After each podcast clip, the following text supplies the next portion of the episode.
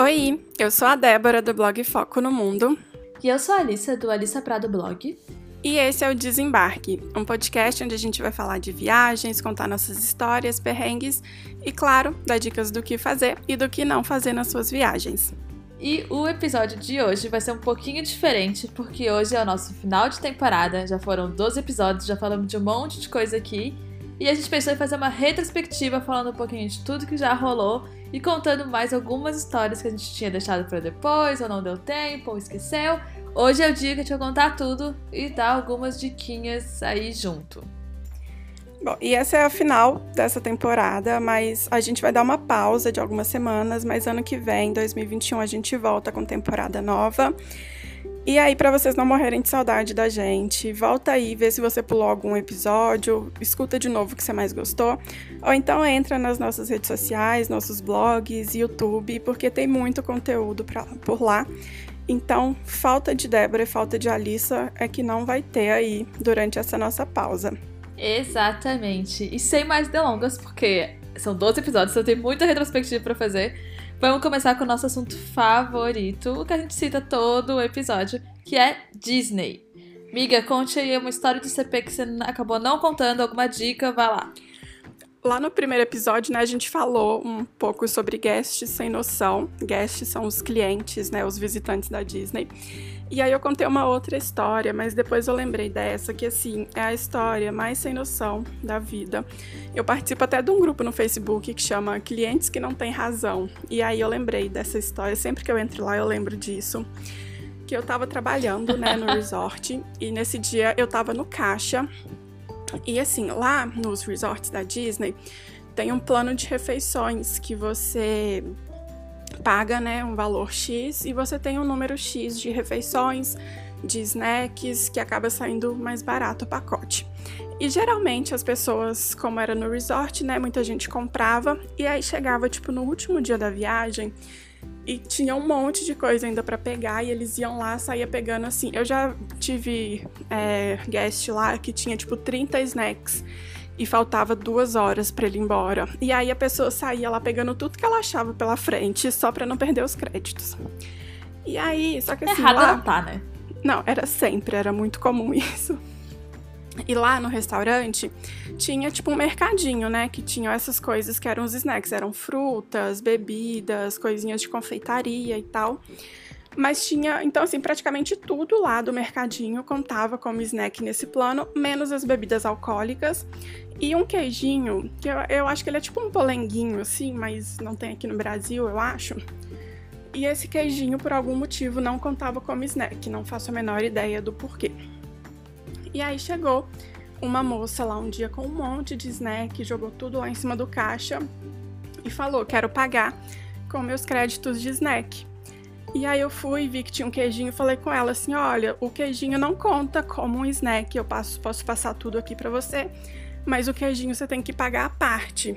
Aí ela foi e falou: tipo, ah tá, olha o preço para mim, por favor. Aí eu olhei o preço lá, não sei, acho que eram 6 dólares, assim, o negócio. Vinham vários queijinhos. Jesus, pelo polenguinho. Mas é porque vinham, tipo, uns 4, 5, assim. Não era só um, mas era um, um preço um pouco caro, assim, eu acho.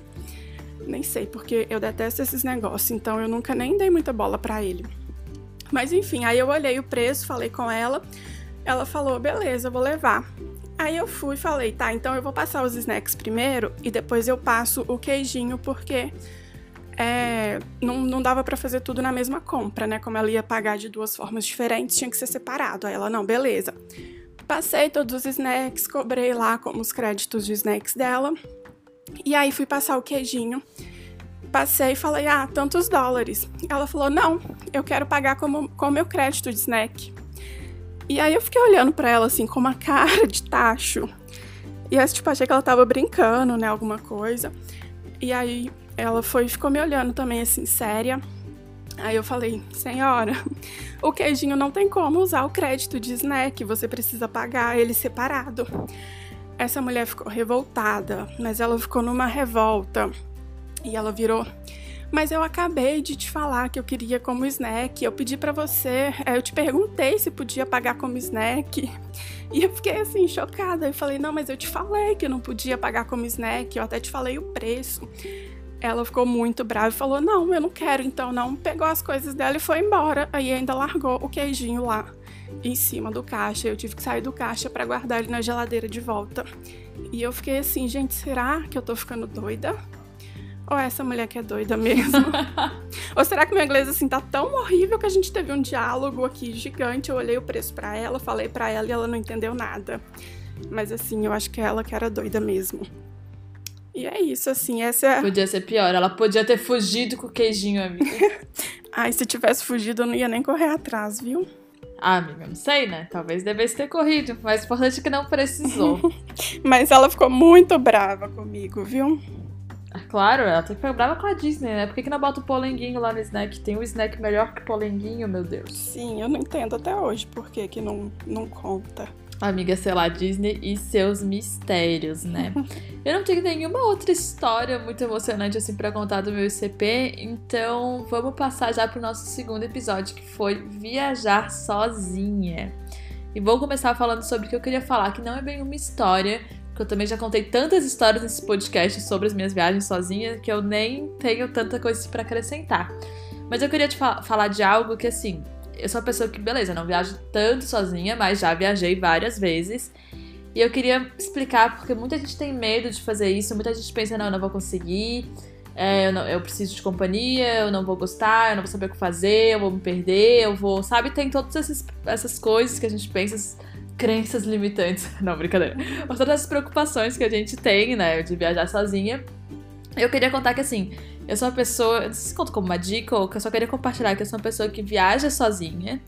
E toda vez, não importa se eu já fiz isso um milhão de vezes, não importa que, sabe, eu já sei que vai dar tudo certo na medida do possível, né, pra uma viagem.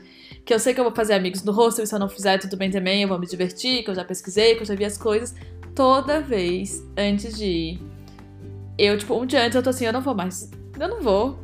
Eu não tenho como fazer isso. Dar tudo errado. Eu não consigo. Eu não quero tanto assim viajar. Tá de boa não vai dar pra mim, vai ser muito difícil. E eu vou ficando muito, muito, muito ansiosa. Então eu só queria compartilhar nessa, nesse assunto aqui, esse episódio, que não tenho nenhuma história para contar assim muito. Que essa ansiedade de viajar sozinho, do medo, né, que dá antes, é super normal. Eu já conversei com várias pessoas, sei que muita gente também passa por isso, mesmo os viajantes mais experientes. Então só queria deixar essa dica, não sei nem se isso é uma dica, mas é pra te avisar que você vai sentir isso também. Não quer dizer que você não é capaz, que vai dar tudo errado. É algo normal. Então, se você quer viajar sozinha, vai mesmo. E vai dar medo, mas vai com medo mesmo. Era isso que eu queria falar, que eu acho que eu não falei naquele episódio. Mas eu acho importantíssimo que isso fique claro, pra gente não romantizar a viagem, é tudo maravilhoso, perfeito, sempre deu tudo certo. Assim, pode ser mesmo que dê a maioria das coisas certo ou até tudo certo, mas essa parte é normal e acontece mesmo. Isso é muito real, eu também sempre sinto isso. E eu acho que isso encaixa também com o que eu queria falar, que é sobre viajar sozinha sendo uma pessoa introvertida, né? Eu até comentei no episódio que assim, eu não sou uma pessoa que faz um milhão de amizades, eu sou bem quietinha na minha, assim. E eu sei que muita gente, né, que também tem esse mesmo perfil, morre de medo, tem pavor de viajar sozinho. É, e de assim, de, sei lá, ter que conhecer um monte de gente diferente, ter que interagir com pessoas diferentes. E, enfim, isso eu só queria dizer que isso não deve ser um impeditivo para viajar sozinho. É, acaba assim, né, que você vai ali. É, a gente até comentou isso no episódio, que sim, você faz, você viaja sozinha, você faz o que você quiser. Se você quiser bater papo com as pessoas do hostel, o dia inteiro você vai, se você quiser sair com as pessoas, você sai, mas se você não quiser, você fica ali na sua, lendo seu livro, vai passear ali onde você quiser, fazer o que você quiser. Existem outras formas de hospedagem sem ser os hostels, né, para quem prefere ficar num lugar mais tranquilo. Então, assim, e assim, acaba que é uma, a melhor oportunidade do mundo para você passar um tempo ali, né, só com você mesmo e curtir as coisas no seu tempo. Então, a primeira vez que eu fui viajar sozinha, eu fiquei morrendo de medo disso, porque eu achava assim, né? Tipo, ai, eu preciso fazer amigos, eu não vou ficar sozinha a viagem inteira, não sei o quê. Mas eu cheguei lá e vi assim, tipo, eu posso viajar, curtir a minha própria companhia e vai ser incrível, sabe? Eu não preciso, não sou obrigada a fazer amigos, a conhecer pessoas para estar acompanhada durante a viagem. Então, é isso, assim, cada um tem o seu perfil. Tem gente que ama fazer um milhão de amizades e que aproveita muito e que faz amizades para a vida inteira ou só ali melhores amigos da viagem. Mas tem gente que curte muito sozinha e é isso, assim, tipo, aproveita a sua viagem do seu jeito e não deixa de viajar por medo, sabe? De qualquer coisa, seja ansiedade antes de ir, seja o medo de ficar sozinho. Eu acho que a gente não pode ter medo de ficar sozinho. E, enfim, vai ser incrível. Essas viagens são muito legais, assim. Depois a gente volta achando que nós somos as melhores, as pessoas mais incríveis do mundo, assim, mais poderosas, né? A gente. Enfim, a gente consegue tudo, a gente supera nossos medos e é muito legal. Nossa, exatamente, exatamente isso tudo que você falou. Tipo, é exatamente o que eu penso. E eu sou a pessoa que gosta de fazer os amigos do hostel, né? Eu tenho sempre meus melhores amigos da viagem, assim, no geral. E, mas realmente tem vezes, até ficando em hostel, por exemplo, quando eu fui em Nova York, eu sou uma pessoa, como eu falei, que gosta muito de fazer os amigos da viagem. Mas Nova York eu já tinha ido várias vezes e eu tava indo querendo curtir o que eu gosto, sabe? Eu não queria mais gente no meu roteiro. Então, tipo, fiz, tipo, falei com o pessoal, tipo, as meninas do hostel, que eu tava no quarto feminino e tal fiz uma amizade, a gente até foi, tipo, comer um cookie, né? Porque cookie de Nova York para sempre. Ah, pera, tem em Nova York ainda, né? Calma. E a gente até foi comer cookie, mas foi isso. Todo o resto da viagem fiz minhas coisas, eu de boa, tranquila, sem querer mais gente no meu roteiro, porque não tinha muita coisa pra fazer, muita coisa que eu queria ver, coisa que eu queria repetir, tava em paz. Então dá para se divertir horrores ainda, fazendo amigos, sem fazer amigos. Tudo bem, você que escolhe a sua viagem. Você terá medo de fazer a viagem, mas vá de qualquer jeito. É isso. E o episódio 3, que foi o nosso primeiro episódio de perrengues, que foi focado em momentos que a gente ficou viagem. É, ficou viagem doente, veja bem. Em momentos que a gente ficou doente em viagem.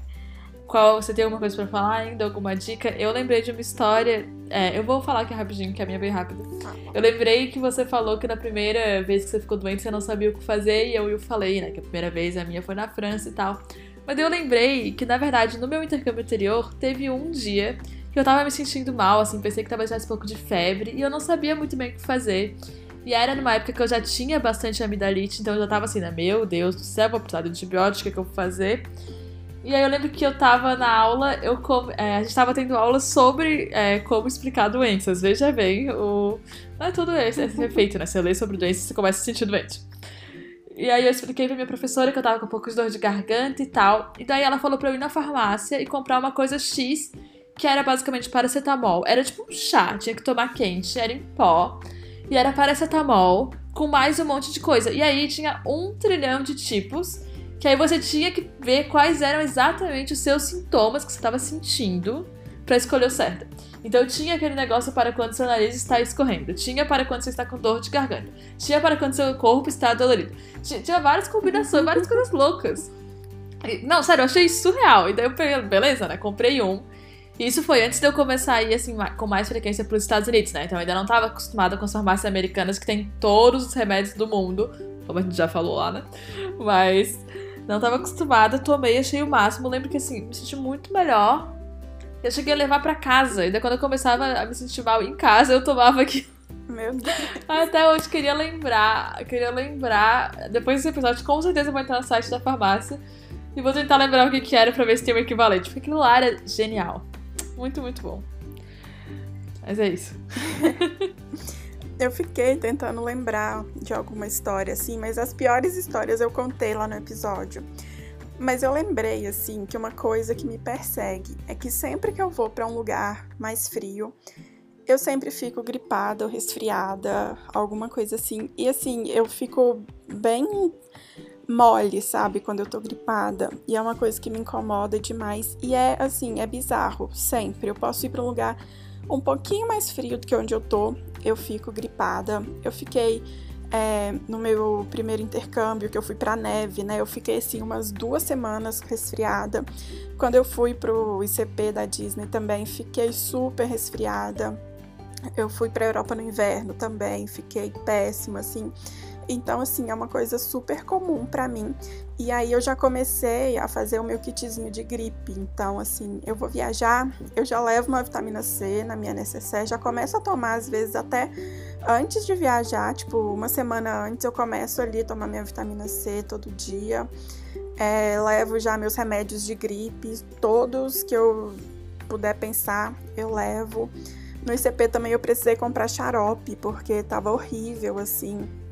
E é um negócio que tipo, não é nada demais, né? Entre aspas, um resfriado, só que você não cuida ali, aí você vai sair sempre no frio, e você anda o dia inteiro, fica cansado, o corpo vai ficando mais fraco e parece que o resfriado nunca acaba.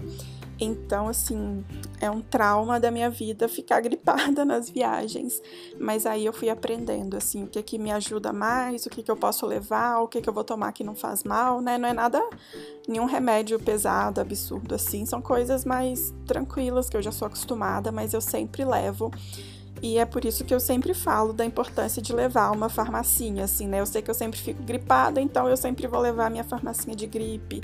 Tem gente, por exemplo, o Luiz, ele tem muita alergia, então ele sempre leva uns 10 remédios de alergia ali, um mais fraco, um médio, um mais forte, tudo que ele já tá acostumado, mas que ele sabe que provavelmente ele vai precisar. Então levem sempre a farmacinha de vocês.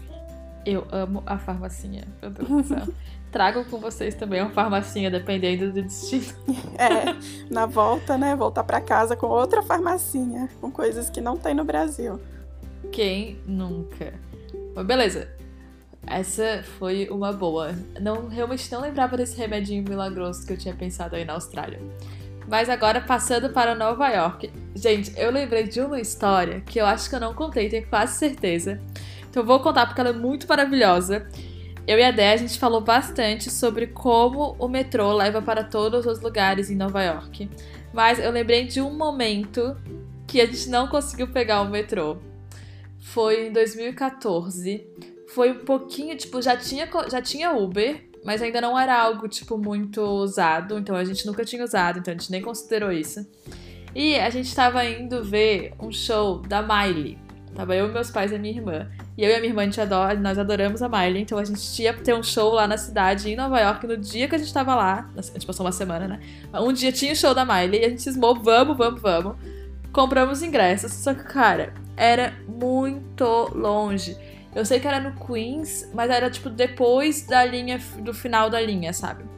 Então, eu confesso que assim, eu não sei onde é. Então, eu não olhei agora no, no Maps pra ver exatamente como é que foi.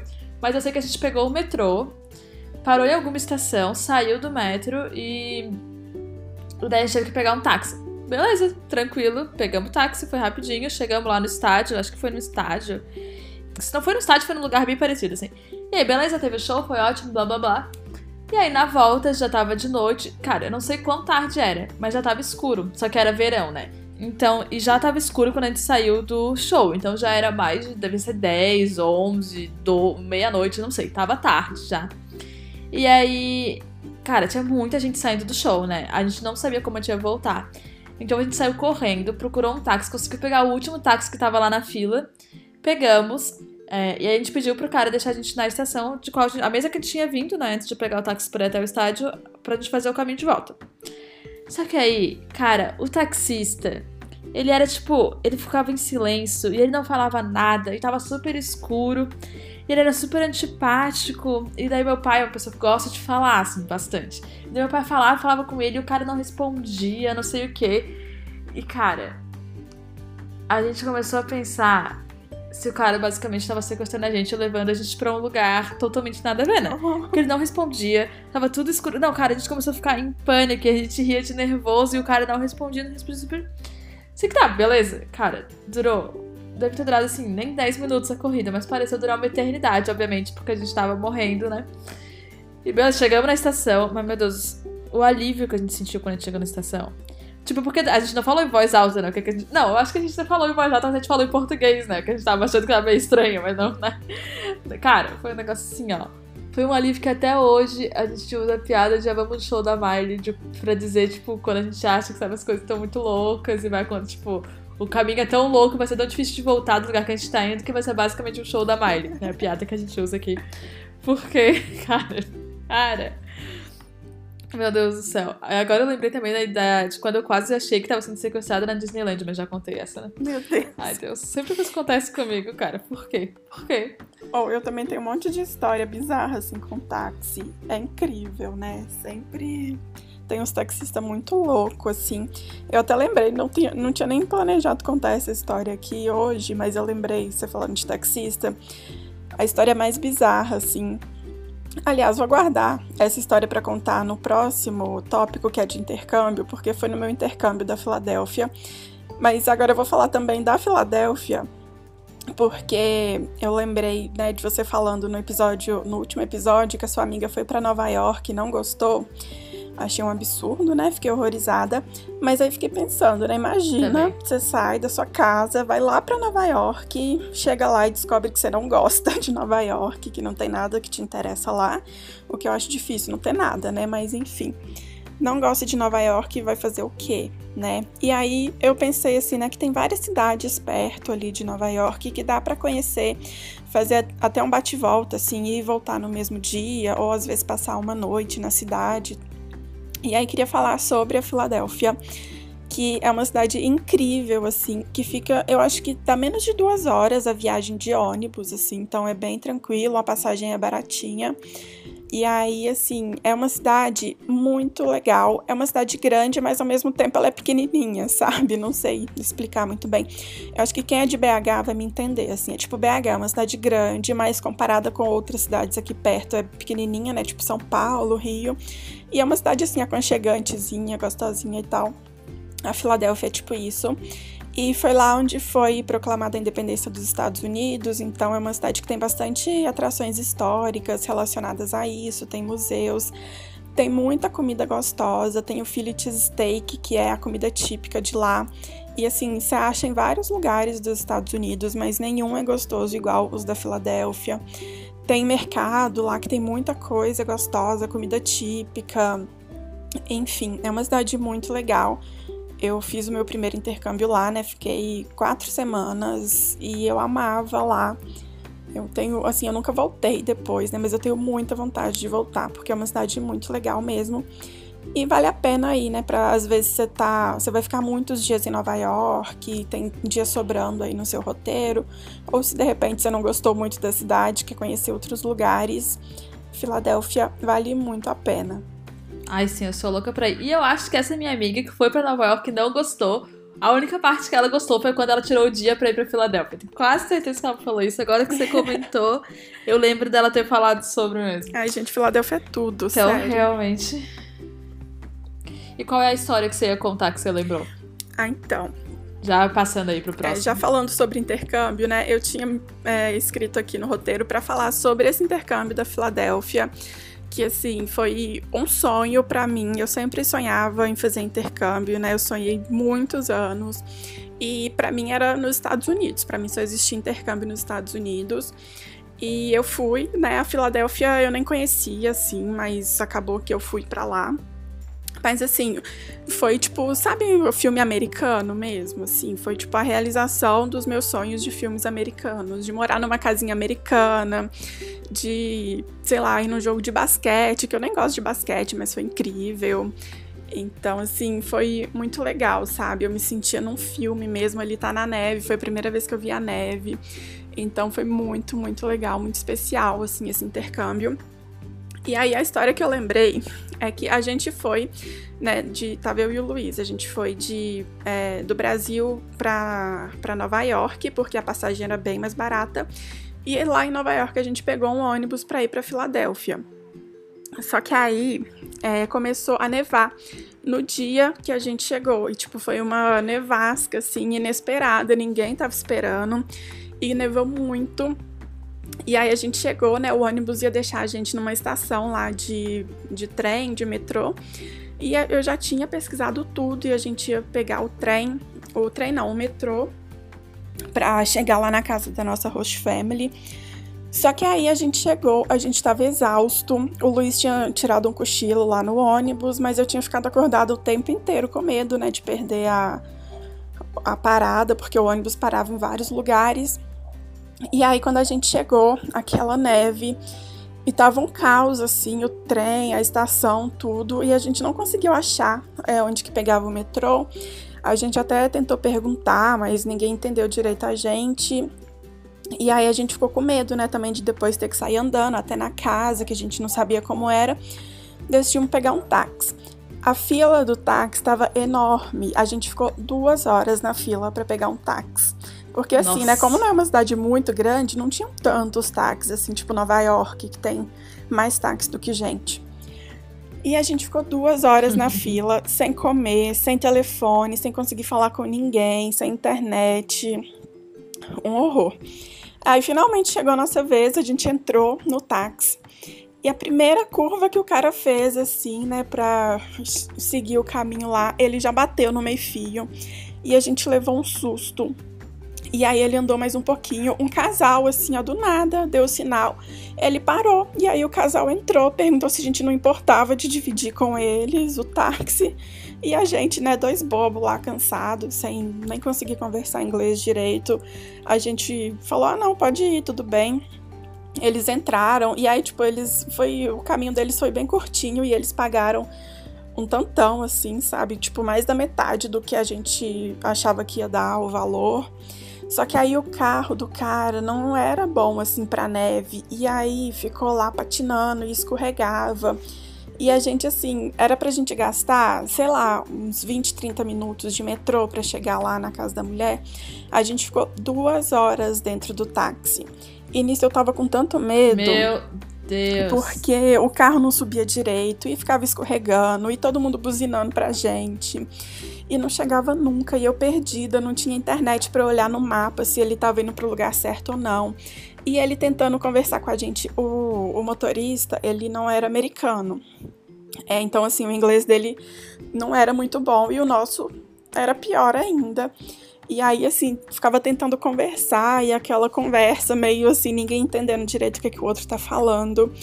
E eu tava com tanto medo, sabe? Eu comecei a ficar muito ansiosa, assim, e eu tava exausta, eu tava com muito sono. E eu comecei a, a apagar, assim, tipo, eu dormi e o Luiz ficou lá, né, meio que sozinho, conversando com o cara, porque eu não tinha dormido nada na viagem de Nova York para lá.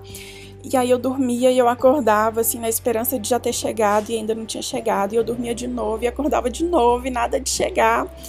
E aí ele já foi falando assim: olha, eu tinha falado que ia custar tanto, mas tá demorando muito, é muito mais longe do que eu achava, então vai custar não sei quanto. E foi aumentando o preço. E assim, eu sei que na hora que a gente chegou lá, me deu vontade até de chorar, assim, porque eu já tinha achado que já tinha perdido a esperança de chegar na casa da Host Family. E aí o Luiz pagou lá o que ele cobrou, que eu não nem sei quanto é que foi, mas assim, eu acho que foi bem caro. Mas o importante é que depois de duas horas na fila, mais duas horas no carro, a gente conseguiu chegar. Um negócio assim, que era pra gente gastar meia hora. Então foi um caos, assim, para já abrir o nosso intercâmbio com chave de ouro. Mas assim, hoje a gente morre de rir. O nome do motorista era Gemechu. E o Luiz achava que era Gemexugo. Hum. Então, assim, hoje virou. A gente sempre que lembra do Gemexugo, a gente morre de rir. E essa história, assim, é uma das nossas histórias mais bizarras, mas uma das nossas preferidas para contar para todo mundo. E eu não acredito que eu não contei ela aqui. Já resolvemos isso, amiga. Está contado. Pronto, agora. Ai, mas que ódio que dá, que ódio que dá quando o taxista faz isso, meu Deus do céu. Não que você tenha certeza, né, que ele tenha dado voltas com você, você só imagina. Mas, nossa, cara, na minha entrevista pra, da Disney na segunda fase, pra ir na palestra da segunda fase, tinha palestra, sei lá, no meu ano. Lembro que eu tava lá em São Paulo, saí do hotel, peguei um táxi. E aí o lugar era um lugar que, tipo assim, até eu sabia onde era no mapa de São Paulo, entendeu? Porque era do lado da. Cara, sei lá, eu não lembro mais onde era, né? Mas na época eu sabia onde era, sabia que era um lugar super fácil de chegar, sabia que era um lugar super óbvio. E daí eu falei pro cara, e daí o cara fingiu que não sabia onde era. E daí eu, tipo, já saí uma hora antes da, da, da palestra e tal, pra ter certeza que eu não ia, né? Me atrasar. Mano, o cara começou a dar voltas. Ele foi perguntar pros amigos dele onde era. Cara, quando ele perguntou, todo mundo começou a rir, sabe? todo mundo porque era óbvio, era óbvio onde é. Eu falava pra ele que, moça, do lado disso, de você só chegar, pegar essa rua aqui e virar à direita. E ele lá dando voltas. Cara, eu lembro que eu paguei 50 contas numa corrida que era pra dar 20. Eu fiquei, puta. Nossa. Nossa, foi um dos poucos momentos da minha vida em que eu, eu saí do táxi primeiro, né? Por certeza que ele ia me sequestrar ou me matar. E daí eu xinguei o cara e falei assim, cara, eu sei que você onde era, isso foi ridículo, não sei o que, não sei o que. E eu tava, tipo, um minuto atrasada já, sabe? O ódio que me deu, cara, eu podia ter perdido o intercâmbio porque o taxista que se pagar de engraçadinho, me fazer pagar bem mais. Nossa, que ódio, que ódio. E fora que você chega na entrevista já morrendo de raiva, né? Já até atrapalha ali. Sim, ainda bem que tinha, ainda tinha palestra e tal, e aí tinha muita gente, então o pessoal tinha que fazer check-in e tal, então demorou um pouco ainda. Mas, cara, cara, que ódio me deu, meu Deus do céu. Mas tudo bem. Eu queria deixar uma outra dica de intercâmbio, que não tem nada a ver com isso aqui que eu tô falando. que é. Foi uma coisa que eu. Um erro que eu cometi no meu intercâmbio. Que foi. Eu fiz uma viagem que era dois meses, né? Foi dois meses de intercâmbio na Austrália para estudar inglês. E eu comprei o curso para oito semanas. Então, na verdade, eu não deixei na minha viagem nenhum tempo para viajar. Que foi, né? Agora pensando uma coisa óbvia. Mas na época não me passou pela cabeça. No ICP é normal, porque todo mundo sabe que tem 30 dias a mais no visto, então que você pode viajar depois. É algo super comum que todo mundo faz. Porém, como eu tava fazendo tudo sozinha, né, eu não pensei no assunto quando eu fui fazer. Quando eu fechei né, o meu curso. Então acaba que eu queria viajar, acabei perdendo tipo 5 dias de curso. E eu ainda troquei minha passagem por pouco depois para poder aproveitar um pouco mais depois que o curso acabasse. Senão não ia acontecer nada, sabe? Porque eu ficava ali presa, faz... não presa, né? Porque eu queria fazer o curso, mas não me deixava viajar. Então, e na Austrália não é tipo na Europa que você consegue viajar o final de semana ali do lado, né? Tudo é super longe. Então, não dá pra tirar, vou tirar dois dias e viajar lá, não dá pra fazer isso. Então, realmente, a minha sugestão é que se você for fechar um curso e tal, deixe um tempinho antes ou depois, ou até no meio, dependendo de como for, né? O que você vai fazer, para você viajar, se você né, quiser viajar para outros lugares além de tudo. Eu acho que até se não quiser viajar assim, né, é bom ter um tempinho para você poder fazer ali alguma coisa que você não conseguiu fazer durante o intercâmbio. Igual a gente falou no último episódio, que às vezes a gente fica, sei lá, um ano morando em um lugar e aí você sempre deixa para fazer as coisas depois, achando que tem muito tempo. E aí quando você vê, você já tá dentro do avião indo embora para casa. Então, se deixar aí um tempinho assim, tipo, sei lá, uns dias livres, né, pra conhecer mesmo alguma coisa que ficou faltando, ou só pra curtir a cidade ali, visitar os lugares que você mais gostou, pode ser uma boa também. Sim. E falando, já falamos de intercâmbio, né, mas e morar fora, que foi nosso episódio seguinte? O que, que você acha que, que faltou falar aí?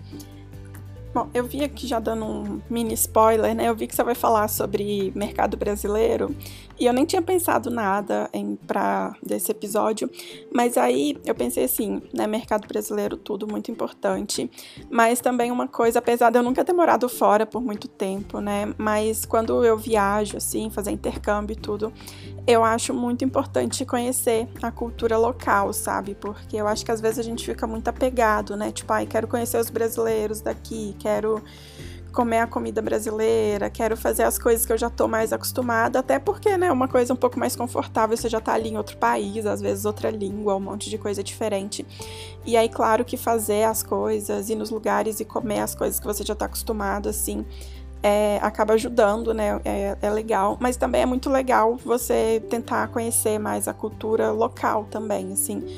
É, comer a, a comida que as pessoas né, que vivem ali comem, as comidas típicas, conhecer lugares mais. Isso eu acho que vale até para viagens mesmo, assim, mesmo que não seja um intercâmbio, uma viagem a turismo, é, mesmo que você não vá morar para sempre ali naquele lugar, mas tentar conhecer bem a cultura do local mesmo, a comida, é, os lugares que eles costumam frequentar, né, os moradores da cidade.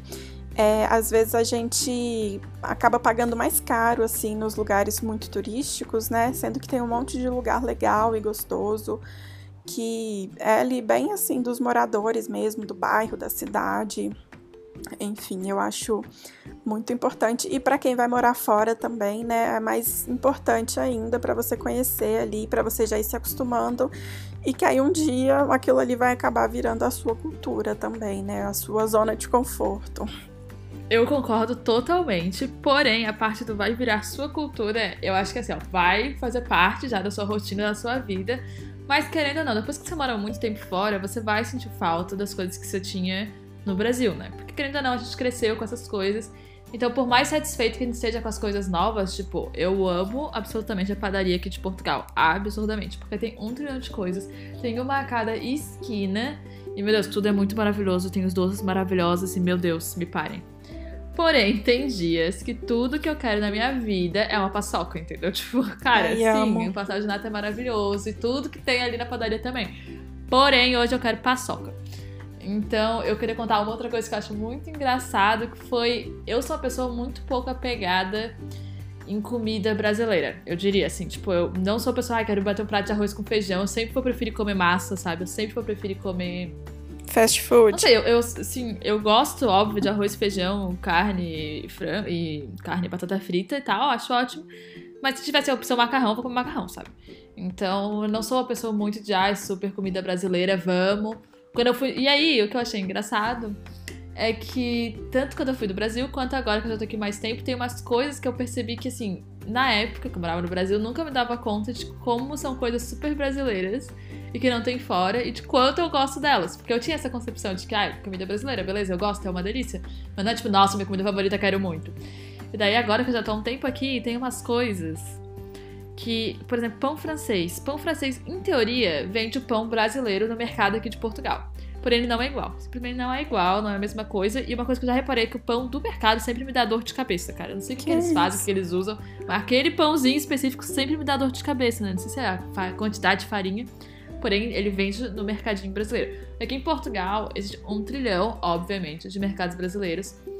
E aí, quando eu quero algo muito específico, eu sei que tem lá no mercado brasileiro. Mas, porém, eu também já percebi que não é tudo que tem lá, o que é um pouco triste. Então eu descobri várias coisas que eu sinto muita falta que talvez você no Brasil não ache que é um negócio que você vai sentir falta, entendeu? Mas, por exemplo, eu tô. Eu, nossa, tenho dias, semanas já, que tudo que eu queria era um Nescau em caixinha. Porque o Nescau em pó eu acho sempre. Porém, o Nescau em caixinha não é existente aqui, ninguém traz ele também. Eu estou triste, eu queria o Nescau em caixinha. O meu namorado, ele gosta muito de assistir futebol, né? E ele tá desesperado atrás de amendoim japonês, porque deu a vontade e ele quer comer amendoim Nossa. japonês vendo o jogo. E daí a gente também não achou ainda. A gente já foi em dois, não achou nada. E aí, no dia que a gente foi da última vez no mercado brasileiro, uma coisa que a gente reparou que a gente precisava, porque não tinha nos mercados daqui, era o panetone, o chocotone. Porque o panetone tem, facílimo, muito fácil de achar, porém o chocotone é aquela coisa brasileirada que a gente sempre melhora, né? Então, diria que assim, é, é, muito legal morar fora, é muito legal conhecer outras culturas, mas se em algum momento você começar a sentir muita saudade de casa, saiba que, especialmente aqui que a gente é brasileiro e tem brasileiro em todo lugar, você consegue encontrar algum lugar que vende as nossas coisas tradicionais. Paçoca, de longe, para mim, é a mais importante delas, porém descobri outras que são importantíssimas também. Chocada. Queria o Nescau em caixinha. Eu lembrei de uma história agora, que quando eu fui fazer, eu fiz um intercâmbio na Sérvia, depois eu fiz um mochilão, né, de um mês assim. E aí, o meu intercâmbio foi um mês e meio. E aí, juntando esse mochilão, deu dois meses e meio, né? E aí, isso na Itália, já no finalzinho do mochilão, eu tava com tanta, mas tanta vontade de tomar açaí e de comer churrasco que assim, eu não podia nem pensar nisso, que me dava vontade de chorar. E aí um dia eu tava lá em Roma, fazendo aqueles passeios de aqueles ônibus, sabe? É hop on, hop off, eu acho. Que chama. Uhum. E aí eu passei, assim, eu vi de longe, um, tipo uma sorveteria, assim, falando que tinha açaí o meu olho encheu de lágrimas, juro. E aí eu não consegui ir naquele dia, mas aí no dia seguinte eu fui. E o açaí, assim, eu tava com tanta expectativa, mas o açaí era tão ruim, mas tão ruim. Era tipo uma polpa de açaí que ele bateu, o cara lá bateu e virou quase um suco, assim, que ele pôs um pouco de granola e mel, sei lá mas o negócio era tão ruim. E aí eu fiquei tão chateada porque eu queria tanto um açaí. E aí depois eu pesquisei também, achei um restaurante brasileiro lá que tinha rodízio de, de carne, né? E aí a gente foi. E eu comi tanto esse dia, mas tanto, assim, parecia que tinha três meses que eu tava passando fome. E eu fui comendo, eu nem respirava, assim. Eu via, ia chegando carne, eu ia comendo. Aí tinha um buffet também, que tinha farofa, tinha arroz, feijão, tinha um monte de coisa. E eu fui comendo. Sabe quando você come assim, você nem percebe, você come muito rápido, e aí do nada você percebe que você encheu? Eu tava tão cheia que a minha barriga inchou, assim, parecia que eu tava grávida de uns seis meses. E eu não conseguia me mover mais, assim, eu acho que meu corpo entrou em stand-by, assim, para fazer a digestão.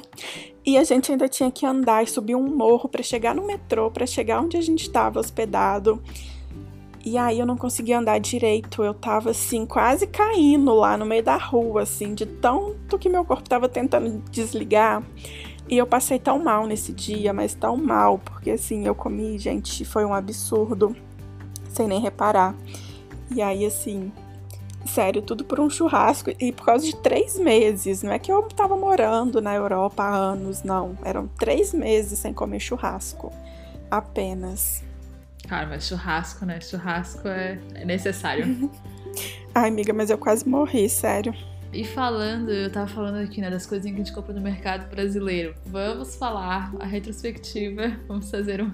Lembrar um pouquinho do melhor episódio de todos, na minha opinião.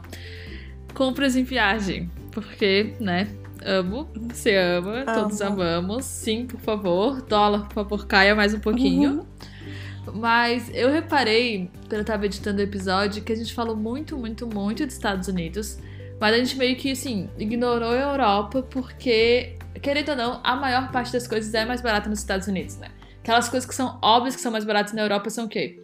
É, artigos de luxo, que, assim, que ótimo se você pode comprar vários deles, mas não faz parte da nossa realidade aqui, né? Infelizmente. George não fala muito. E, é, e perfume, e aí sim, beleza, perfume realmente muito mais no geral, né, dependendo é, se for marcas europeias, muito mais barato. E as melhores perfumes são marcas europeias, então aqui acaba saindo mais em conta. Mas eu tava escrevendo esse post esses dias sobre o que comprar na Europa, né? Eu queria falar de outras duas coisas que eu percebi que são muito mais vantajosas de comprar aqui. Uma delas, essa vai ser engraçada, são as coisas da Decathlon. Porque não tem Decathlon nos Estados Unidos lá. Lá é, é Hey, R-E-A, whatever. Mas não tem Decathlon. E beleza, no Brasil, Decathlon não é tão caro assim, tipo, absurdamente. Mas em comparação ao preço daqui, é ridículo. Cara, aqui é muito barato. Sabe aquela mochilinha de 10 litros que todo ser humano tem da Decathlon? todo mundo tem aquela mini mochilinha que, eu, que a gente usou quando a gente foi no no, no Inhotim, que eu tava com a minha, o Matheus tava com a Sim. dele, não sei o que, que todo mundo tem essa mochilinha. No Brasil, eu lembro que ela já é super barata, ela é tipo 29 reais, eu acho que talvez agora seja 39, né, mas era, acho que eu paguei 29. E aqui ela é tipo 2 euros, 1,99, sabe? Então, tipo, mesmo com o euro sendo absurdo, ele ainda é muito mais barato. Então as coisas da Decathlon aqui valem super a pena. Eu entendo que é difícil de trazer, né? Porque tem muita coisa de equipamento esportivo e tal, que é pesado. Mas se você, por exemplo, se você pratica esporte assim que se ama, que você pratica sempre, ou você faz alguma coisa né, profissional, ou até se você está disposto a pagar o excesso de bagagem, porque provavelmente, dependendo da quantidade que você comprar as coisas, vai compensar. Eu acho que vale muito a pena, muito a pena mesmo. E uma última coisa, amiga, você vai rir. Mas uma outra coisa que eu achei muito interessante que eu tava pesquisando, inclusive que eu cedi e comprei também, né? Porque não dá. É, são duas marcas que não tem nos Estados Unidos, né? Obviamente, por causa de todas as sanções com a China e tal, que são Xiaomi e. Meu Deus, qual é a outra? Huawei. Isso. Xiaomi e Huawei, que são marcas muito, muito boas. Elas têm. Huawei já é um pouco mais caro, mas a Xiaomi é muito mais acessível e elas têm uma ótima qualidade. Então vale super a pena se você não quer comprar um iPhone, porque realmente iPhone aqui na Europa é um pouco mais caro que nos Estados Unidos, né? Eu acho que, se não me engano, o preço é equivalente em número, mas o euro vale mais, né? Então acaba saindo mais caro, ou é tipo 100 euros mais caro, enfim. E Xiaomi e Huawei são bem mais baratos que no Brasil, porque essas duas marcas vendem lá, né? Mesmo que não oficialmente dá pra achar na Amazon, muito fácil. E o preço aqui é muito melhor, tem muita promoção. E os equipamentos são muito bons. Tipo, eu já fiz a piada em um ou dois episódios, né, pra Xiaomi patrocinar a gente. e eu reparei que eu tenho realmente muita coisa da marca e tudo é ótimo. Tipo, eu não, não tô falando assim só porque eu acho. É, beleza, Huawei realmente não sei, é, mais caro e tal. E mas, meu Deus, o smartwatch, quando tava fazendo post, eu vi a coisa mais linda do mundo. 10 a 0 no Apple Watch, no iWatch, sei lá qual é o nome. Lindíssimo. Mas enfim. Inclusive, eu agora, né, pra terminar isso, eu acho o Xiaomi tão bom que eu troquei o meu iPhone por um Xiaomi, veja bem. Nunca tinha usado nada além de Apple em questão de smartphone, mas cedi porque realmente custo-benefício imbatível. Então, se você está querendo comprar Xiaomi, Huawei ou essas marcas chinesas, vale muito a pena comprar na Europa, até porque não vende nos Estados Unidos, né? Ou se vende, tipo, muito clandestinamente e aí fica muito mais caro. Então, realmente vale a pena comprar aqui. E tem muita coisa legal, que aí eu tenho balança da Xiaomi, tem o Smart TV lá, a caixinha da Smart TV da Xiaomi. Tem. Agora tem o celular. É, tem o fone de ouvido que é igual ao da Apple. É igual, mas o preço é tipo um quinto. Então, assim, ótimo. Tem. Cara, gente tem muita coisa. Tem muita coisa legal. Sério. Vale muito a pena. Você acredita que eu não tenho nada da Xiaomi? Na... Ah, não, mentira. Eu tenho o, aquele relógio, aquela pulseira. É, Mi Band, eu acho. Mas eu nem uso ela ah, mais. Ah, sou louca pra comprar. Ela é muito boa, só Nossa, que. mas tá super popular agora. Eu comecei a usar ela para treinar e aí começou a quarentena. Ela ainda não andar, né? Porque eu ficava dentro de casa o dia inteiro, não tava treinando, aí eu parei de usar. Nem sei onde ela tá, para falar a verdade. Mas, enfim. Ai, sou louca pra ter uma. E aí, é, sobre compras também, eu queria falar de outra coisa, assim, uma, uma dica mais consciente, assim, um pouquinho, é, do que a gente falou no episódio, né? Que a gente falou, eu percebi que a gente falou muito sobre Walmart, Best Buy, lojas enormes, assim, é, e Sephora, né, e tal. E claro, assim, né? Se você quer comprar eletrônicos, por exemplo, ou alguma coisa de uma marca específica, você vai comprar nas lojas maiores, que você tem certeza que são confiáveis, ou que vende, né? Porque não é todo lugar que vende certas coisas. Mas eu acho legal falar também, assim, às vezes você quer comprar um souvenir, uma lembrancinha, uma. Enfim, coisas mais simples, assim. É bem legal comprar de comer, do comércio local, assim, sabe? De lojinhas pequenas. Às vezes, muita cidade tem feirinha, né? Que aí as, os moradores estão lá vendendo artesanato, ou até coisas que né, não são feitas manualmente e tal, mas que são né, pessoas ali, comércios menores que estão vendendo. E muita gente depende né, do turismo para viver, das vendas e tudo. Então é legal, assim, você quer comprar, sei lá, um, uma lembrancinha para a família e tal, ao invés de ir no Walmart comprar uns chaveirinhos, vai ali numa lojinha pequena e compra os chaveirinhos que, enfim, você vai estar tá fazendo muito mais diferença ali, né? E às vezes vai ter até opções, a qualidade maior, enfim, ou mais opções. Então, só queria dar essa diquinha, assim, porque é uma coisa que eu acho que às vezes a gente acaba não pensando, né? Entra ali no primeiro lugar, ou então já tá ali no Walmart ou na loja enorme, que tem um monte de coisa e já quer comprar por ser mais prático.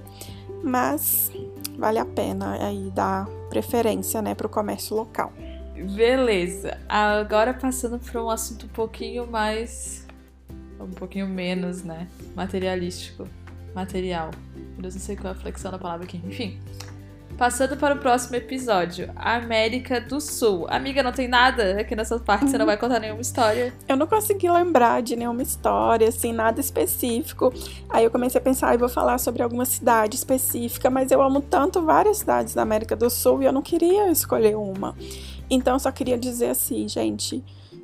Conheçam a América do Sul, tem muito país incrível, tem muitos que eu quero conhecer ainda, né? Eu conheço poucos, mas é uma coisa assim. É, eu falo por mim, né? Quando eu comecei a pensar, ah, quero fazer viagem internacional, eu pensei primeiro Estados Unidos, aí depois pensou Europa. E eu acho que muita gente também, né, acaba deixando a América do Sul lá, tipo, pro fim, aquela coisa assim, tipo, ah, tá aqui pertinho mesmo, depois eu vou. Mas assim, América do Sul é incrível, tem muitos lugares legais. Então é uma viagem assim que vale muito a pena. Independente do que você gosta, se você gosta mais de viagem de aventura, se você gosta de gastronomia, de história, tem destino para todo mundo. É barato e, enfim, é incrível. Sim, e eu queria dar uma dica que eu acho que eu não dei, mas talvez eu tenha dado no episódio, mas é tão importante que eu vou só repetir ela aqui, independente que é eu não reparei isso na Argentina e no Uruguai, porque eu fui de carro, né? Mas e de barco pra Argentina e tal. Mas no Chile eu me lembro especialmente de quando eu passei em imigração, eu recebi um papelzinho. E esse papelzinho precisava ser retornado quando eu tivesse ido embora, entendeu? Não podia perder o papelzinho. Não faço ideia do que era o papelzinho. Isso era dizendo quando eu cheguei, quando eu tinha que sair. Lembro que eu não li o papelzinho direito. Só lembro que o cara falou que não podia perder o papel. E eu já tinha lido em vários blogs para não perder esse papel. Não perca o papel porque você tem que pagar uma taxa. Ou é, tipo, é um rolê enorme para substituir esse papel caso você perca ele. Então não perca o papel que você ganha na imigração. Eu não sei se são todos os países, mas se você for para um país, América do Sul, qualquer país na real, né? Essa dica é meio geral, não precisa ser só América do Sul. Qualquer coisa que você recebe na imigração que não tem que ser entregue assim para a próxima pessoa ali antes de você sair do aeroporto, guarde. Guarde porque pode, provavelmente será necessário para você sair do país. Então, não perca papeizinhos. Guarde tudo, cuide seus documentos, etc. Como a gente já falou no episódio seguinte, que foi o da primeira viagem Qual dica você não falou ou você quer reforçar para a primeira viagem, amiga? Peraí, amiga, deixa eu só falar uma coisa sobre o papelzinho. Eu acho que ele. É, esse papelzinho, eu lembro que no Chile, né, eu recebi também. E aí, na hora de fazer o check-in no hostel, né, para fazer o pagamento, a gente tinha um desconto do imposto por ser turista. E aí, eles pedem esse papelzinho para a gente comprovar. Então, né, não sei em quais Verdade. países isso acontece, mas no Chile não sei ainda, né? Mas na época tinha isso do desconto, então também precisa desse papelzinho. Não adianta você mostrar seu passaporte só, né? Quer dizer, você vai precisar do passaporte, óbvio, mas não adianta você só mostrar seu passaporte para falar que é turista. Precisa desse papelzinho também. Bom, e aí agora falando então sobre a primeira viagem, eu quero falar sobre a Disney de novo, né? Porque, enfim, nunca é suficiente falar sobre a Disney.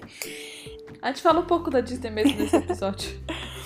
Aí eu lembrei da minha primeira viagem para lá, que foi assim, foi uma viagem incrível, tá? Mas foi uma viagem, foi a primeira viagem que eu planejei sozinha. Mas eu não pesquisei muito, foi assim, meio que no susto, sabe? Eu tava indo pro intercâmbio e aí eu ia ter uma semana de folga da, da escola, né? E aí ir pra Disney, então fui pra Disney. Só que assim, eu não pesquisei nada direito. Na época não tinha muitos blogs e eu também, né, não conhecia muito, assim, não tinha costume de ler blogs de viagem nem nada. E assim, para mim a Disney era os parques, eu sabia que tinha parque, que tinha um castelo, que tinha um Mickey e era isso, assim, eu sonhava em conhecer a Disney, mas eu não conhecia nada.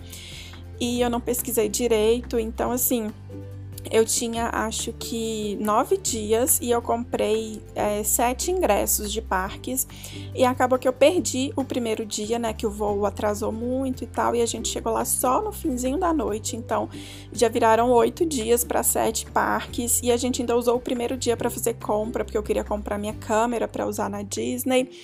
Então eu fiquei sete, fiz sete parques em sete dias seguidos, assim. Então foi muito cansativo. Eu sentia tanta dor que chegou uma hora assim que eu parei de sentir porque meu corpo não deixava mais eu sentir dor de tão insuportável que tava. E a gente chegava super tarde no hotel e no outro dia de manhã cedinho tinha que sair porque os ônibus, né, do hotel que ia para os parques tinha horário marcado. Então, assim, foi uma viagem muito cansativa. É, e fora que eu não conhecia direito as coisas assim, então, por exemplo, eu não fazia ideia de que dava para fazer refeição com personagens, eu não sabia que a Disney tinha resorts, não sabia que tinha o Disney Springs, né, que na época nem chamava Disney Springs ainda, era, não lembro como é que era, mas enfim, tinha um monte Downtown Disney. Isso, Downtown Disney. Tinha um monte de coisa assim, né? Tem um monte de coisa para fazer na Disney além dos parques, eu não sabia de nada. Além disso, eu comprei assim na época, eu era muito mais fã de Harry Potter Potter do que da Disney. Hoje eu ainda sou muito fã de Harry Potter, mas a Disney é tudo, né? E aí eu fui decidi comprar é, dois ingressos para o parque da Universal que tinha a parte de Harry Potter. Na época era só um parque ainda. E aí eu fui, né, para ir duas vezes nesse parque para aproveitar mais a parte do Harry Potter. Só que aí no segundo dia eu fiquei enrolando assim nas outras áreas do parque e aí nem me toquei que tipo era final de ano, né? Os parques estar tá lotados. E quando a gente foi para a área do Harry Potter, tava tão cheio que tinha que pegar tipo uma senha para entrar, tipo um Fast Pass da Disney que fala entra de tal a tal hora. E aí a gente só conseguiu entrar, tipo, já de noite, então eu nem consegui aproveitar direito. Comprei dois ingressos e o segundo eu nem consegui aproveitar direito lá na parte do Harry Potter. O Magic Kingdom eu não conheci quase nada, porque é muito grande, né? E eu tava muito cansada, as filas todas enormes. Então, assim, foi uma viagem incrível, eu amei, foi uma viagem muito especial, mas eu não aproveitei direito, né? O que eu podia ter aproveitado. Então a dica que a gente sempre fala em todos os episódios é pesquisar muito, assim, e também falar, né, que apesar que a gente também sempre fala isso, e apesar de muitas coisas vão dar errado, provavelmente, principalmente se for a primeira viagem, mas mesmo assim sua viagem vai ser incrível. Então é isso, aproveita do jeito que der, não fique esperando que tudo seja perfeito. Aproveita ali o que estiver acontecendo e é isso. Exatamente. E eu queria dizer, sempre falo exatamente depois que você fala, cara. Mas é que você está sempre certa, né? Fazer o okay, se você está sempre certa. 100%. Mas eu também escrevi pesquisa, pesquisa, pesquisa no meu. no que eu queria falar nessa parte. Porque a minha primeira viagem também foi pra Disney, mas foi com, com agência, né? E beleza, eles tinham todo o roteiro de compras, de parque e tal, mas eu também não pesquisei nada. Então eu cheguei lá, não sabia principais brinquedos, não sabia tipo, o que, que tinha em cada parque, não sabia o que era mais legal, o que, que era bom de comprar, não sabia nada. Então quando eu voltei, eu vi que eu não fiz um monte de coisa, tipo, várias coisas clássicas eu nunca tinha feito, entendeu?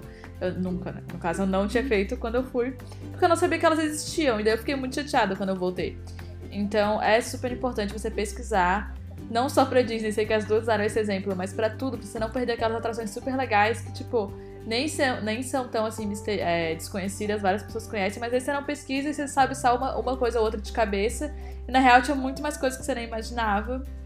Então eu acho super importante o negócio de pesquisar, pesquisar, pesquisar realmente faz toda a diferença.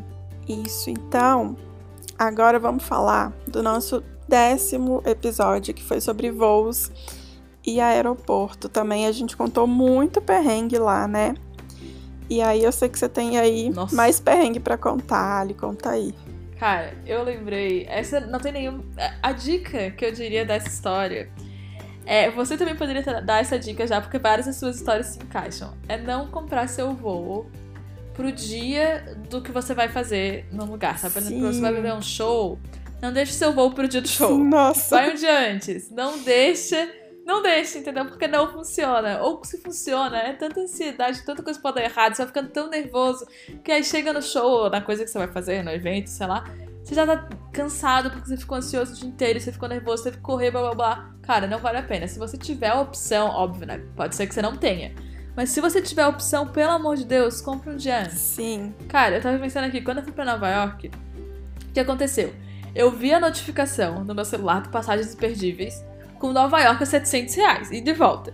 Saí correndo, que nem uma louca, comprei sem nem pensar no dia. A única coisa que eu pensei foi o seguinte: não quero estar lá no 11 de setembro, porque não, não, não me importa, não, sabe, não é do meu interesse estar lá nesse dia, porque não acho que ser um bom dia pra estar em Nova York. Comprei semana seguinte, beleza. Aí depois que eu comprei, né, eu fiquei tentando várias vezes, que eu consegui comprar. Um ou dois dias depois, eu pensei, cara, mas a Taylor Swift tá em turnê pelos Estados Unidos nessa época, né? Onde que a menina vai estar? Tá? Será que ela vai estar tá lá pra eu ver o show disso aqui?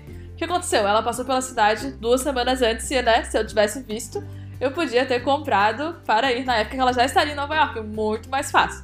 Mas não, obviamente, não vi isso, não pensei.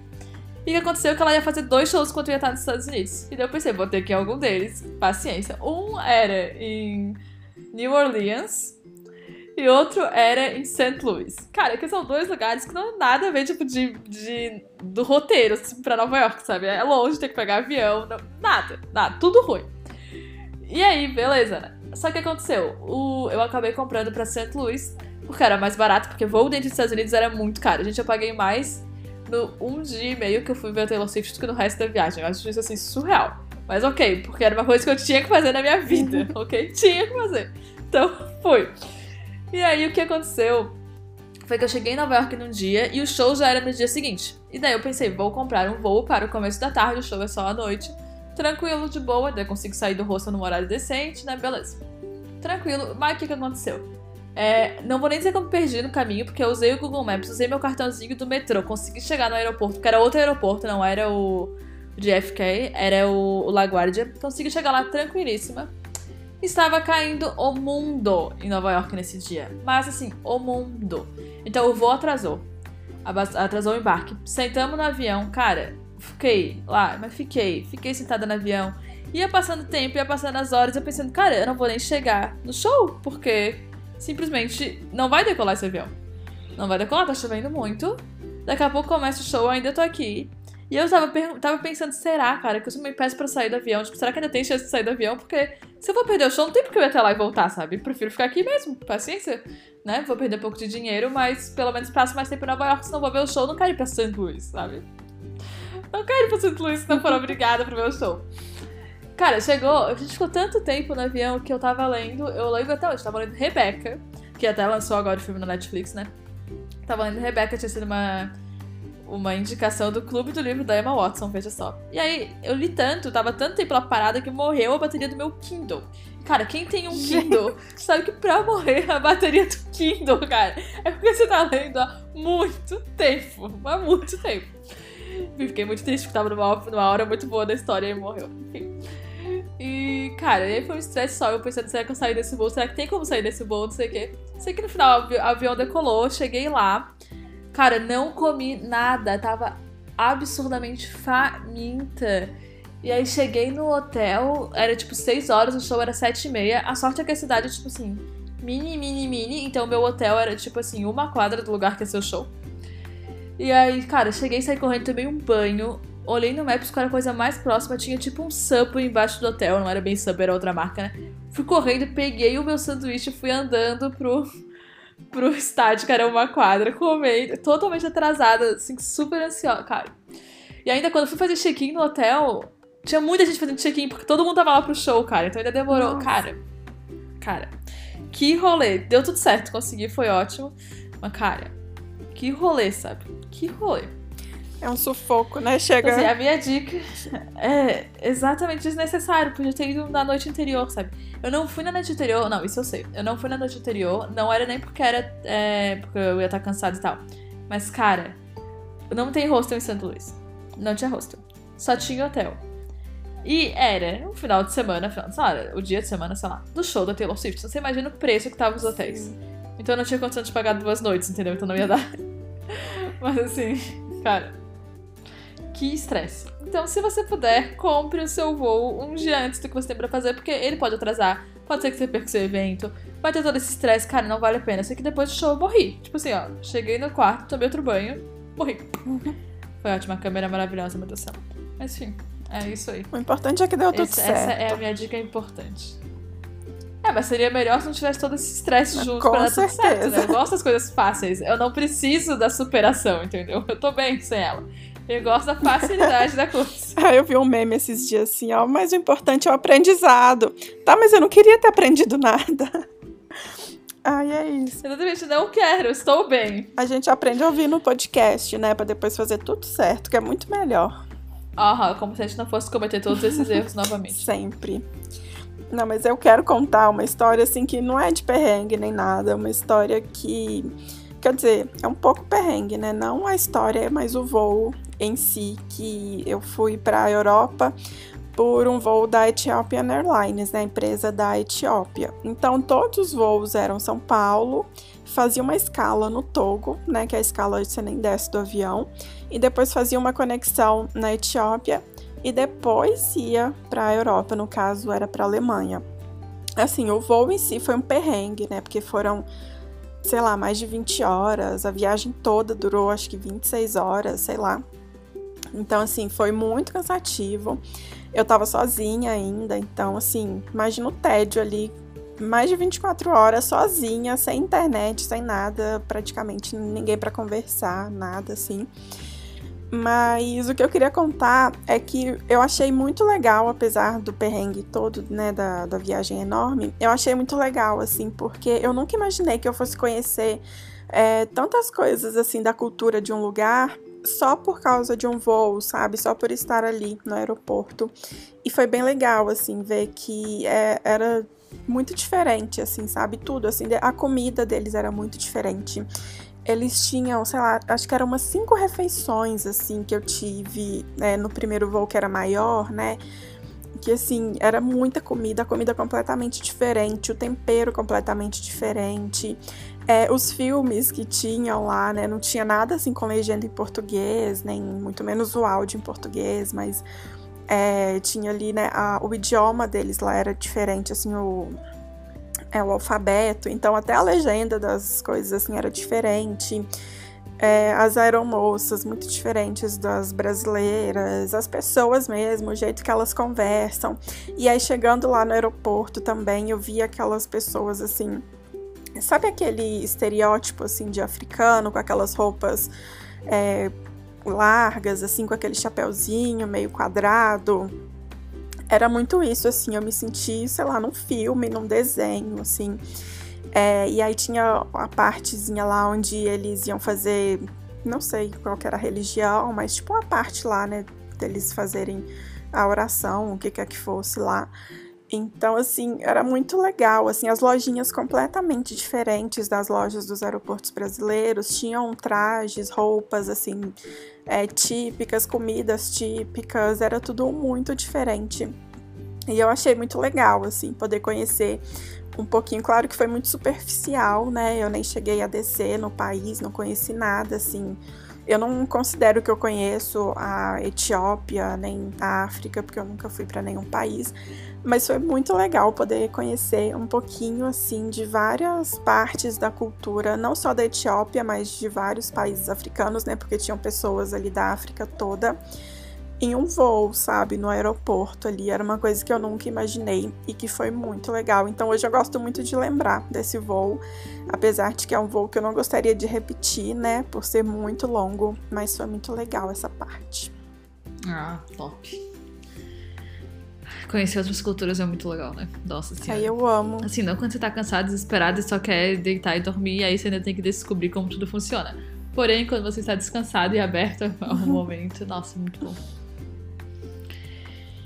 E passando então para o nosso último episódio, que é decepções em viagens, que a gente já falou de várias coisas. Eu penei para achar outra coisa que eu fiquei decepcionada, mas eu achei. Você quer começar ou eu posso começar? Deixa eu começar, porque eu vou falar de uma coisa muito clássica, assim, e que, assim, eu fiquei pensando por que que eu não falei disso no outro episódio, eu esqueci completamente, assim mas é o pôr do sol em Santorini, lá na ilha, na, na parte da ilha lá de Santorini. Eu não sei exatamente como se fala, mas escreve Oia, né? O-I-A mesmo. E, enfim, uhum. eu acho que uhum. até quem nunca foi pra Grécia já deve ter visto, né? Ouvido falar sobre o tal pôr do sol lá.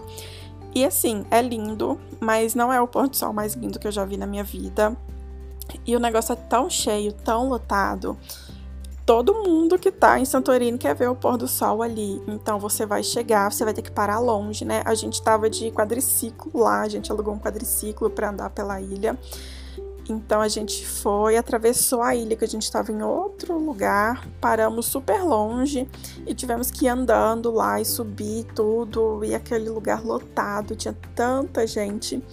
E assim a gente não conseguia achar um lugar bom, sabe? Tem gente que chega lá duas horas antes do pôr do sol para conseguir sentar e ficar esperando o sol se pôr para ver as coisas direito. E a gente ficou, a gente foi dois dias, eu acho. Aí no primeiro a gente ficou parado lá no lugar mais, né, onde todo mundo fica, e depois no segundo dia a gente ficou andando para procurar uns lugares mais vazios e tal. Descobri que não existe lugares vazios, mas tinha uns lugares diferentes assim. E assim, não foi ruim tal, foi legal, foi bonito. Eu até imprimi assim uma foto gigante lá do pôr do sol para decorar aqui a minha sala. Mas assim, não é o pôr do sol mais lindo do mundo e é um perrenguezinho para chegar lá, sabe? Perrengue chique, clássico. Então, fica aí a dica, se você for para Santorini ver o pôr do sol, já saiba que você vai passar um perrengue e que você tem que chegar cedo. E agora conta a sua. Ai, só imagina, porque deve ser que nem aqueles lugares na. Onde que é? Ai, tem um lugar em Bali, né? Aquele templo. Que todo mundo quer que parece que é espelhado, mas na verdade é só um espelho do chão, Ai, não sei o que. E dizem que a fila dura horas. Então, imagino que deve ser um pouquinho como isso aí, mas triste de saber que não é o Porto Sol mais lindo do mundo. Na real, nem sei o que eu acho que deve ser o pôr do sol mais lindo do mundo, pra ser sincera. É muito difícil, Mas, né? Eu vou ter que ir, né? Eu vou ter que ir pra descobrir. não, você tem que ir, pelo menos pra você falar que não é o pôr do sol mais lindo que você já viu na sua vida. Mas eu acho que varia muito também. Tem que ir pra ter a decepção, né? Sim. Mas eu acho que depende até assim, tipo, da época do ano que você vai, às vezes né, vai estar tá mais bonito, às vezes vai estar tá menos bonito. Mas enfim, é porque eu sou apaixonada por pôr do sol, então sempre que eu posso, né, sempre que tem algum pôr do sol famoso assim na cidade, eu sempre quero ver. Então, assim, a minha expectativa também estava muito alta. Mas, enfim, não é ruim, Pô, mas não. quem é que não tem expectativa... Ah, mas quem é que não tem expectativa alta com o Porto Sol da Grécia? Pelo amor Sim. de Deus, todas as fotos são isso e as ingredientes do teto azul, sabe? O que mais? Teria alta expectativa se não fosse isso. E o iogurte grego, né, amiga? Ah, não, nem me fala. Mas, cara. cara, a minha história, ela é muito. Ela é uma decepção de viagem minha, mas como a gente né, já falou no episódio tal, é muito pessoal, porque foi um azar meu de quando eu fui viajar. Porque, como você falou, a época que você vai importa muito. Então, o que aconteceu comigo na África do Sul foi que eu fui final de novembro, começo de dezembro, então estava começando o verão e tal. E tava tendo uma seca E aí, não sei se a seca era, era no país inteiro, pra ser sincero, vou dizer que eu sou muito ignorante sobre o assunto. Mas sei que assim, eu cheguei, eu e minha amiga, a gente chegou no Kruger, né, que é o maior parque para safari lá da África do Sul. E tava tendo uma seca. Então os rios estavam, tipo assim, quando tinha água, tava muito, muito, muito baixo o rio.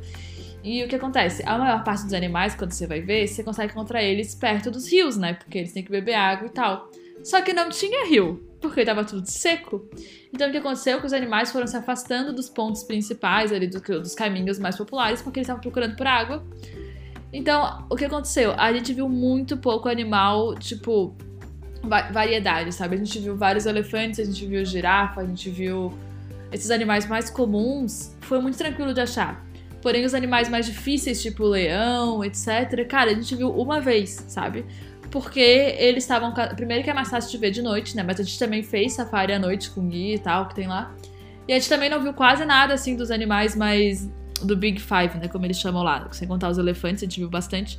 Mas foi muito difícil de ver porque tava tendo a seca, então eles não estavam nos lugares costumeiros, eles estavam né, mais espalhados por outras regiões a gente não viu quase nada. Então eu fiquei muito decepcionada. Eu fiquei muito triste. Sei que minha amiga também, porque vários amigos dela já tinham ido e eles tinham visto vários, vários animais, tirado várias fotos. E a gente viu muito pouco. Então isso foi, isso foi triste, assim. Isso foi bem.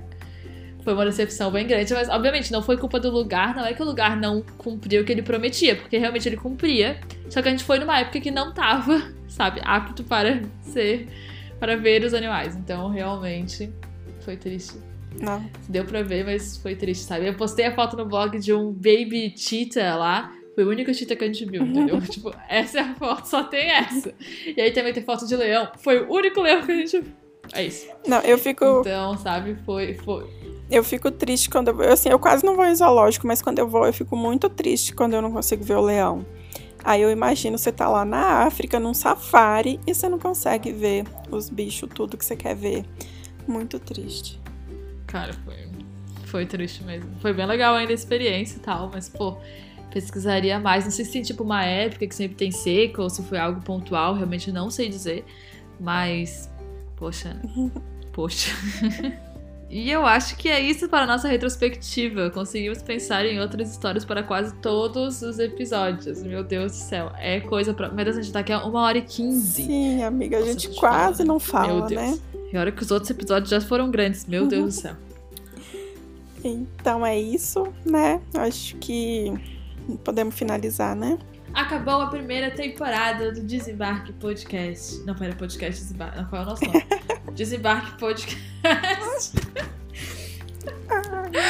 Ai, no último episódio. Claramente precisando de férias. Ai. Eu só troquei a ordem. Né, você lembra que lá no começo teve um dia que eu esqueci completamente o nome do, do podcast. Mas enfim. Ah, pois aí, tá rindo de mim aí, tá rindo de mim. Mas era no começo, amiga. Mas não sou eu que sempre falo aqui é Oi, eu sou a Débora e ela é isso, e aqui é o Desembarque Podcast, ok? Não sou eu que sempre falo isso. Mas tá tudo bom, bem. amiga. Tudo não bem. tem problema. só- Voltaremos com o Desembarque Podcast. Temporada 2. Voltaremos ano que vem, 2021 promete, vai ser o nosso ano. Amém. Falei isso 2019 pra 20, eu também Não, falei isso, né? Então de eu tô Deus. falando já de. Meu Deus do céu. Ai, Mas vai ser melhor, vai ser melhor. vai, se Deus quiser. E a gente volta com muitas histórias. Se Deus quiser, teremos viagens novas pra gente contar aí, pra gente arrumar novas histórias, novos perrengues, né, pra contar aqui.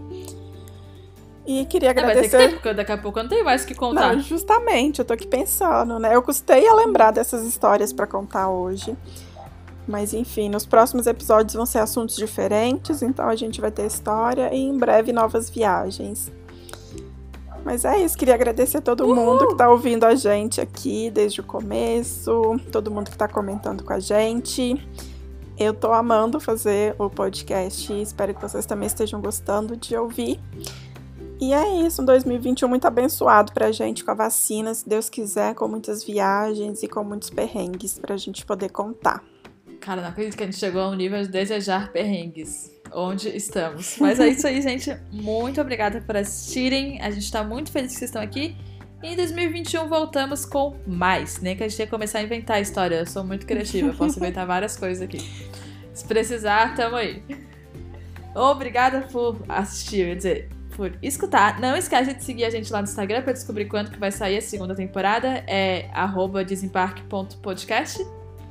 E encerramos por aqui, porque eu vou ter que editar tudo isso ainda e eu preciso parar de falar. Boa sorte.